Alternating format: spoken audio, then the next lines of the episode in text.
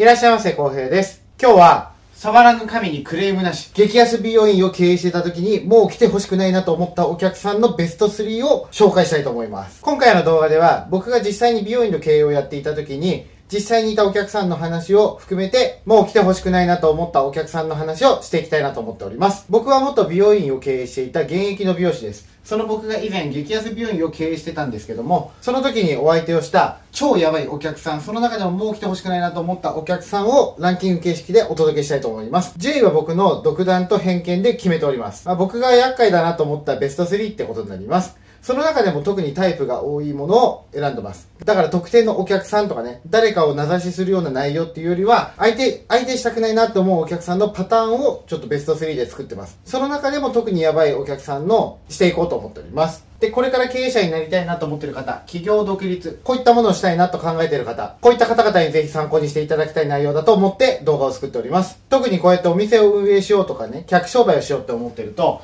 なかなかいいことばっかりじゃないっていうのは事実です。お客さん商売するってことは一定数変な人間を相手するってこともあります。ちなみに僕は雇われ美容師だった時も経営者になってからもやばいお客さんは結構もう数えきれないぐらい相手をしております。お客さんのタイプってのは本当に様々で、もう店員さんに対する態度が本当に悪いタイプから、この悪質クレーマーって言われる、もうお客さんとは呼んではいけないようなタイプの方まで様々です。で今回はその中でもちょっと悪質なタイプをご紹介したいと思っております。やばいお客さんが来た時にどういう対応したのかとか、そういったところを参考にしていただけると嬉しいです。ぜひ経営の手本にもしていただけると幸いでございます。また、雇われてる方だとしても、仕事で店長だったり責任者を任されてる方、こういった方にもぜひ参考になると思うので、最後まで見てほしいなと思っております。一方で、美容院を利用している方は、自分自身が迷惑なお客さんになってないか、これをちょっと見つめ直すきっかけにもなればいいかなと思っております。自分がやばいお客さんだと思われてないかなとか、またこの動画を見ることで、自分の行動を見つめ直す機会になるんじゃないかなというふうに思っております。実際、僕自身への戒めという意味も含めて、この記事を書いて動画にしております。なので、人間としても成長したいなと考えている方、こういった方にもぜひ参考になると思うので、同じく最後まで見ていただけると嬉しいです。先ほども言いましたけども、僕は元美容院の経営をしていた現役の美容師です。このチャンネルでは美容師のネタだったり、他にも人生に役立つ話、お金の話だったり、こういったことをテーマに動画を撮って、プレゼン形式でお話をしてます。もし興味あれば他の動画もぜひチェックしていただけると嬉しいです。今後もこういった内容でどんどんどんどん動画を投稿してアップロードしていきますので、ぜひチャンネル登録して今後も見ていただけると幸いでございます。じゃあ話を戻していきますけども、まず大前提として僕が経営していたお店っていうのは、僕が作ったルールで動いてます。まあ当然なんですけども、だから僕の方針でお客さんを選ぶこともできました。だけど、雇用されてる方は、必ずしも僕のやり方が通用するわけではありません。それは職種にもよるかと思うんですけども、例えば経営者の方針でどうにもならなかったり、こういうパターンもあります。経営者に従って働くしかないっていうね、そういったパターンがあります。雇われてる方っていうのはやっぱり社長の言うことを聞くしかないっていうところがあるので、やっぱりお客さんが選べなかったりとかね、そういったことはあります。なのでそこはちょっと注意していただきたいなと思うとこです。で、この動画はあくまで個人経営の美容院の例であるってこと。これをご理解の上でご視聴いただけると嬉しいです。で、というわけで、僕が経営してたのは予約なしの激安美容院です。不特定多数の人がいろんなタイミングで突然やってくるんです。お客さんのタイプも様々です。だから僕自身もいつどんなお客さんが突然やってくるのかが本当にわからないっていうね、そういった美容院を経営してました。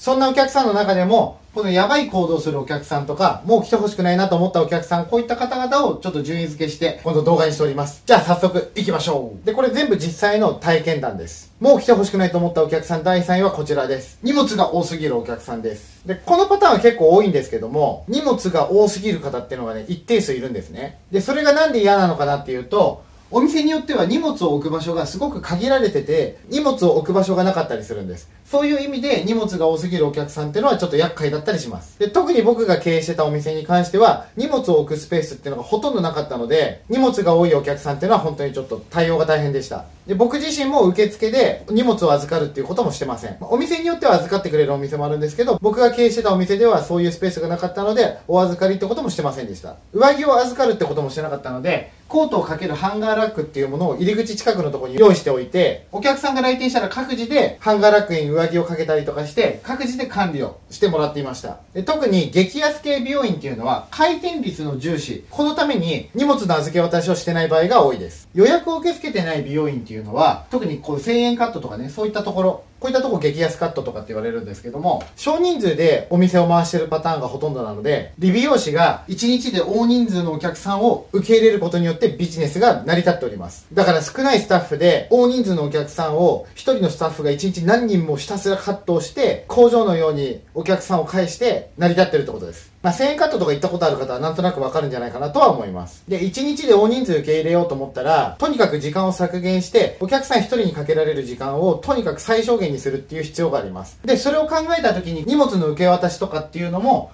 とにかく時間削減のためにやらないっていうのがかなり効率的なんですね。仕事としては。で、しかもですよ、大人数のお客さんをいちいち全員荷物を預かってたら、もうわけわかんないことになっちゃうんですよ。そのためには広い保管場所も必要だし、一人一人管理をしてたら、時間もかかっちゃうし、受け渡しだけでも1日で見たら相当な時間ロスになっちゃうんです。だから、低価格の店で荷物を預かってると、本当の意味では、あまり商売として現実的ではないんですね。だから低価格のお店で荷物預かってくれるとこはかなり良心的だと思った方がいいです。その代わり、低価格のお店は荷物預からないパターンが基本的には多いです。上着も自分でこのハンガーにかけといてくださいみたいにね、ハンガーラックが用意されてたりするところも多いです。で、ただし荷物が多いと言っても、ちょっと大きめのリュックとかバッグとかね、こういったものに関してはある程度想定内なんで、別に持ってきても構わないですね。じゃあ何がダメなのかっていうと、もうめちゃめちゃでっかいキャリーバッグとか、スポーツ用品が入ったでっかいバッグとか、そういった荷物のことです。美容院に来るのに、なんでスポーツ用品持ってきたりとか、旅行に行くような大荷物を持ってくるのかっていうのが、まあ僕にとっては理解不能なところがあります。もし旅行中だったとしても、駅のコインロッカーに荷物預けてくるとか、ホテルにでっかい荷物、使わない荷物を預けてくるっていうのが、本当はいいんじゃないかなと思うんですね。だからそういう配慮してほしいっていうのが本音です。ただ知らない土地で旅行してて、そこで美容院行って髪切ってもらおうって普通しないですよね。だから旅先で髪切ろうっていうのはね、僕の中ではあんまり不可解な行動です。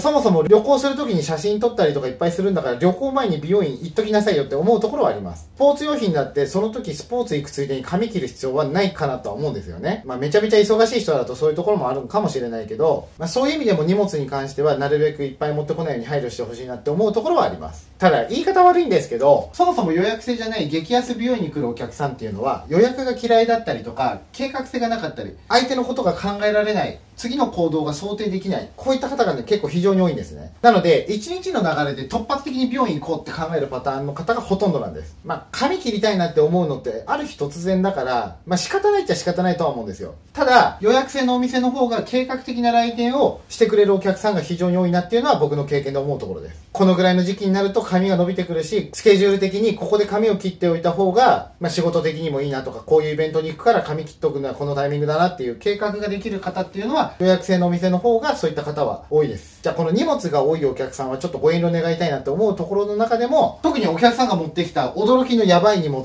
これをちょっと紹介していきたいと思います。で、まずその1、犬です。荷物で犬って意味不明だと思うんですけども、実際にいました。犬をケージ、専用の犬のカゴですね。これに入れて預けようとする方もいます。で、ツアーものになると、ボストンバッグに犬を入れて預けようとしてきた、こういう猛者もいます。で、僕からしたら、犬連れで美容院に来る神経っていうのは本当にもう意味不明なんですけども、まあ、100歩譲ってでもですよ、犬を連れてくるってことは、美容院内に動物を入れることっていうのは現金なんです。なんでかっていうと、公衆衛生の観点で、ペットはウイルスや菌を撒き散らす危険があるから、法律で禁止されてます。つまり、美容院の営業許可っていうのは、保健所や消防から許可をもらって営業してるんですね。なので、動物を連れ込むことっていうのは基本的に NG なんですね。ダメなんです。例えば、田舎とか行くと、お店の中に犬猫飼ってる個人の美容院とか床屋さんとかってあるんですけども、あれ本来は NG 行為です。法律上まずいので、お店の中で犬猫飼ってるって、保健所に通報したら、あの、指導が入ります。そういうところは。実際ね、田舎とか行くとあるんですけどね。あれ本当はダメです。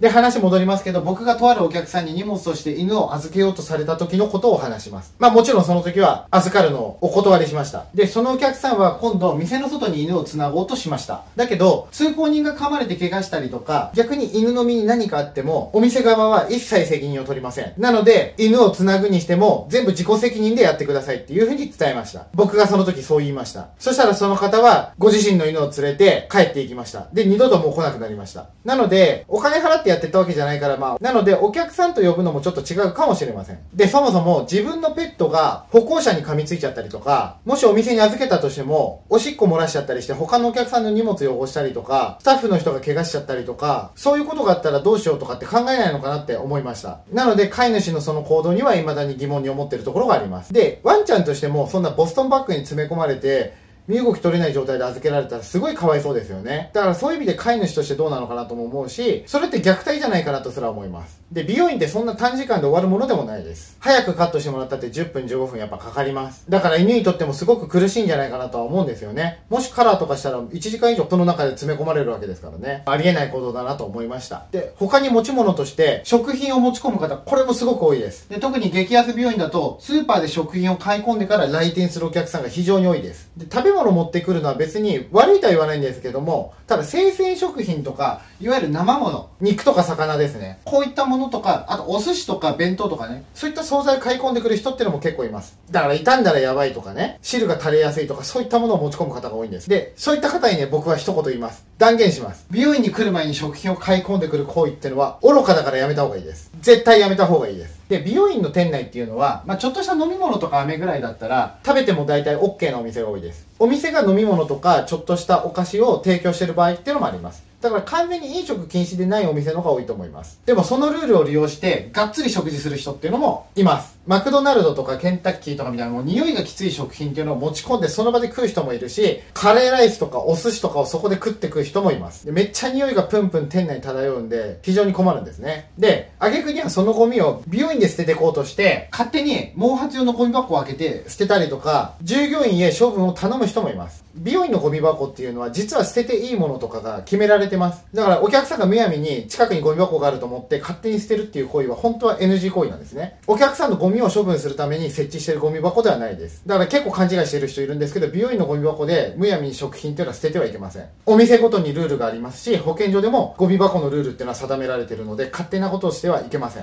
だから勝手に開けて捨ててっちゃう人っていうのはね、本当にやべえ人です。でも実際にいます。で、僕は全部これを断ってました。もうキリがないので。なのでで僕が経営してたお店ではゴミは全て各自で持ち帰ってもらっていました。で、さっきも言いましたけど、美容院に限らず店内でゴミを捨てようとする人っていうのは、お店の人の許可なく捨てるっていうのは、ルール違反だし、失礼な行為になります。基本的に自分で出したゴミっていうのは自分で持ち帰る習慣っていうのをつけましょう。というわけで続いて、激安美容院を経営してた時に実際に来てほしくないお客さんトップ3の第2位はこちらになります。不衛生な人です。で、これは非常に多くなパターンがあって、そういう方も非常に多くて、お客さん本人に悪気がなかったりするパターンがあって、結構これが本当に辛いとこでもあります。ただ、その不衛生の中でも本当にやばいパターンをいくつか挙げてみました。で、特に、髪や体を洗う習慣がなさすぎてベタベタしてて匂いがきついっていうね、こういった方も非常に多いです。でこういった方っていうのは洗っても汚れが全然落ちない場合がほとんどです。場合によっては使い捨ての手袋をして対応しないと、こっちの手に匂いや汚れが付着して取れなくなってしまって困る場合もあります。実際にいた方ではもう頭皮に赤が溜まりすぎちゃってて、病院に行ってもらわないともうどうしようもないレベルの方っていうのもいます。こういった方っていうのはもう長年洗う習慣がなさすぎて、赤が溜まってものすごく臭くて吐き気を催すっていうね。もうそういうレベルまで達する方ってのがいます。で稀にそういった方に出会います。でそういった方っていうのはもう丸刈りにして髪の毛も全部切っちゃってでしっかり洗わないともう汚れが落とせない状態になってます。でこういった方を見つけた時はもう実際に断ってました。あの病院行ってやってもらってくださいって言ってましたね。でこういった方っていうのは体が不自由で満足な介護を受けられていない方っていうパターンが多いです。いわゆるちょっと訳ありの方ですねでその他にはもう髪の毛が長すぎる方そういった方も結構不衛生になりやすいです。セーラームーンの月のうさぎ並みですね。で、そういった方も長すぎるし、量も多すぎて、普段からまともにもう洗えなくてベタベタになってるパターンってのがあります。もう僕がね、月に変わってお仕置きしてやりたいぐらいね、もうベタベタなパターンとかあるんですよ。で、僕が運営してたお店っていうのはロング料金を取ってなかったので、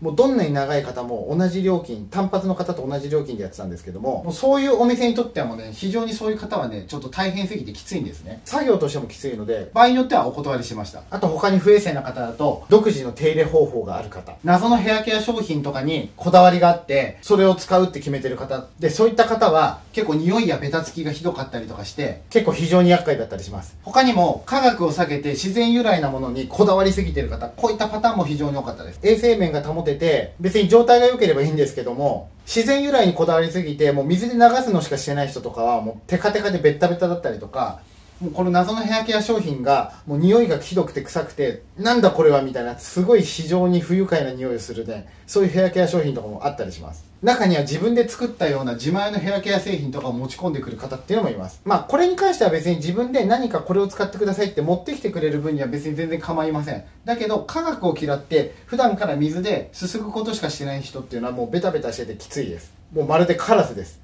もうあの変な黒光りして油ぎっしゅでテッカテカなんですね。水を弾くんです。逆に石鹸とか非常に洗浄力が強いもので洗浄されすぎてて、きしみがひどい方っていうのもいます。まあ、これは同業者の方とかの方が多分なんとなくわかるんじゃないかなとは思うんですけども、もう洗いすぎてる、油が取られすぎてて、もう指取りが悪すぎるんですね。引っかかりすぎるんですね。でこういった方は作業に時間がかかってしまうので僕はちょっとそこがきついなと思うとこです。で他にも多数不衛生な方っていうのはいます。で料金が安くなればなるほどそういう不衛生な人との遭遇率っていうのは非常に高くなります。そういう方は美容に興味がなくてできるだけ安い店に行くからなんじゃないかなっていうふうには僕が勝手に思ってます。ただ経験上やっぱり安い店ほど不衛生な方っていうのも多くなる印象です。でそんな中でも僕は激安美容院を運営はしてましたけども1000円カットよりもちょっと少し高めの料金設定にしてたので本当にやばい人っていうのはある程度足切りできてたかなと思います。本当にめちゃめちゃやばい人っていうのはもう1000円未満の超安い店行っちゃうんでうちの店に来てなかったっていうねそういうところがあるんじゃないかなと思っております。ただもちろんこういった方をバカにしてるわけではありません。ただだ、公衆衛生として衛生面を保つことっていうのは、美容院を運営するためには必要不可欠なことです。法律で厳しく設定されてるし、指導もされてます。だから衛生的にこれ本当にやばいなっていうパターンがあったら、あの、保健所行ってもらったり、そういうのを進めるっていうのも、美容院の業務としては実際にあります。なのでちょっと勘違いしてほしくないなと思う点でもあります。というわけでこれらのことを総合的に考えて、今回ちょっと不衛生な方っていうのも、美容師が来てほしくないなと思うお客さんとして、ちょっとランクインさせてもらいました激安美容院を運営してた時にもう来てほしくないなと思ったお客さんトップ3の第1位の紹介をしたいと思います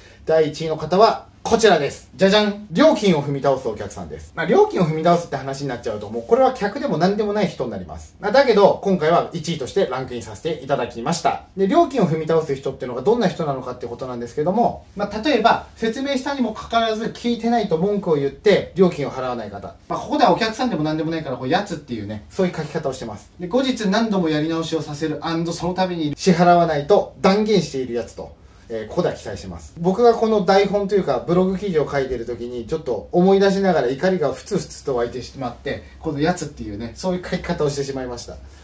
まあとりあえずそういう人ってことでね、えー、紹介していきます。で他にもいろんな店を渡り歩いて、もう仕上がる寸前のところでごちゃごちゃ言って、料金を踏み倒して帰ってしまうっていうね、新規客限定のやばい人ってのもいます。で、経営やってると、初めから料金を払う気がないっていう、悪質な輩っていうのが一定数います。で、この悪質な輩っていうのも、もういろんなパターンがあります。ただ、こういうのはもう、有無を言わさず、出禁にするのが一番です。だから、あえて客っていう表現はしてません。で、商売をされてる方にちょっと僕から言いたいのは、どういう理由があっても、もし金を受け取っていたら返金は絶対しちゃダメです。なんでかっていうと、返金をするってことは、絶対に付け上がってくるし、こちらの非を認めることにもなります。だこっちが本当に悪いんだったら、返金してもまあいいとは思いますけども、ただ業界としてはですよ、非がない返金とかそういう前例っていうのは絶対作ってはいけません。だからこういう商売的なところもあります。美容院っていう商売の形っていうのも理由としてあります。例えば飲食を例にして出せば、まあ、食べたらどんなにまずくても料金を支払って帰ってくるっていうのはね、まあ、これはやっぱり当然のことではあります。だから料理が美味しくないなと思っても、まあ、食べた以上は料金を払って帰ってくるっていうのがまあ当然といえば当然になってきます。風俗に行って、なんか抜いてもらったけど、なんか女の子ブサイクで満足しなかったとか言ってもね、料金払わないで帰りますとかそういうの通用しないですよね。まあ要はそういう話です。美容院も上がりが気に入らなかったと思っても、まあ、切ってもらった以上は料金を払って帰ってくるっていうのはね、ある程度当然のこと、そういう認識でいてほしいってことです。で、僕自身も何度も悪質な人っていうのはやり取りしてます。ただそういう人には絶対屈してはいけないと思ってるし、僕も屈しないようにやってきてます。ただこれは対処法というか、防ぐ方法もあります。なので、そういった方を相手したくないと思ってる同業者、接客業、サービス業の方、これは必見です。それは何かというと、こちらです。まず、明らかに無理な注文をしてくる人っていうのは断ること。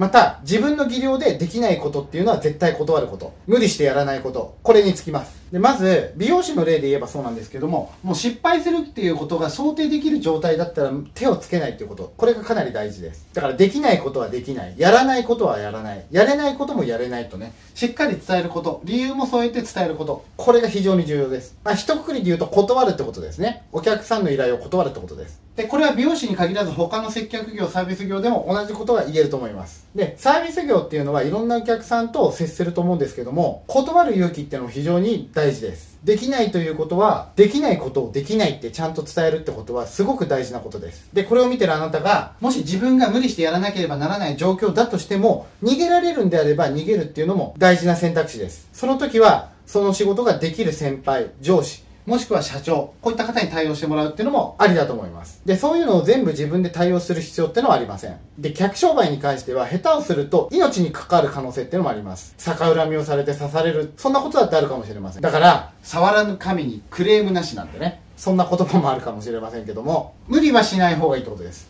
無理しないように頑張りましょう。で、接客業とかサービス業っていうのは、そういう仕事をしている以上は、クレーム対応とか悪質なお客さんとの接触っていうのは絶対に避けることができません。絶対一定数います、そういう人は。だからこそ、その機会を極限まで減らすために無理をしないってことが大事です。できないことはできない。無理してやらない。そうすると、そういうやばい人ってのはそのお店に来なくなるので、まあ、ハッピーハッピーってことですね。というわけで、この話のまとめに入ります。で、今紹介した1、2、3のね、この3つのパターンの来てほしくないお客さん。こういったお客さんっていうのは、実は自分の意思で断るとか、無理をしなければ全部避けられるお客さんです。全部避けられる案件です。で、これは雇われてると、それでも対応しなきゃいけないとかね、そういったパターンがあるんで、皆さんができないと思ったお客さんを片っ端から全部断るとかね、そういったことっていうのは必ずしもできなかったりするかもしれません。ただ、極力できないことはできないと自分の意思ではっきり言って、それを対応するために他の人間に助けてもらうとかね、そういったことをすればすぐ話でもあります。だから逃げるっていうのも大事ってことですね。で、僕は自営業の時に自分がやりやすいように変なお客さんっていうのを排除してきました。自分がやりやすいように天使のようないいお客さんだけ選んでやってきました。で、実はこの方が生産性が上がったりします。良質なお客さんが増えていけば、それによって業績が良くなったりとか、自分自身のストレスっていうのも軽減することにつながってきます。なるべく自分でちょっとやばいなと思う方はお断りするようにしました。ただ雇われてると仕事を断ることができない部分っていうのは非常にいっぱいあると思います。だけど、お店運営してて、お店のお客さんがやばいお客さんばっかりになったら非常にストレス溜まりますよね。だからそうならないように、いいお客さんでお店が溢れるように、できないことはできないと言って、断って、えー、変なお客さんに来ないようにしてもらうっていうのはすごく大事です。なので、ちょっと頑張ってやってみましょう。そうすることで少しでもサービス業の世界に希望の光が差すことを信じて、そういう世の中になってほしいと、そういう願いを込めて、このお話を今日は以上とさせていただきたいと思います。このチャンネルでは美容師目線でここだけの話っていうのをお伝えしてます僕の動画を参考にしてもらったり反面教師にしてもらえると嬉しいですこの動画を見て面白いなと思ってもらえた方僕の動画を見たことあるけどまずチャンネル登録していただけてない方その方はぜひこの機会にチャンネル登録とあと高評価できたらコメントもつけていただけると非常に喜びます日々誰事をつぶやいております。Twitter のフォローもお願いします。動画の内容はブログで復習することもできます。公平ネットを運営してます。ぜひこちらも概要欄に貼っておきますので、チェックお願いいたします。というわけで今日も最後まで動画を見ていただきありがとうございました。また次回も皆さんにとって有意義な動画を作っていきたいなと思っておりますので、次回もチャンネル登録して見ていただけると嬉しいです。というわけでまた次回お会いしましょう。愛しき皆さんに幸ありますように。グッドラックバイバイまた会いましょう。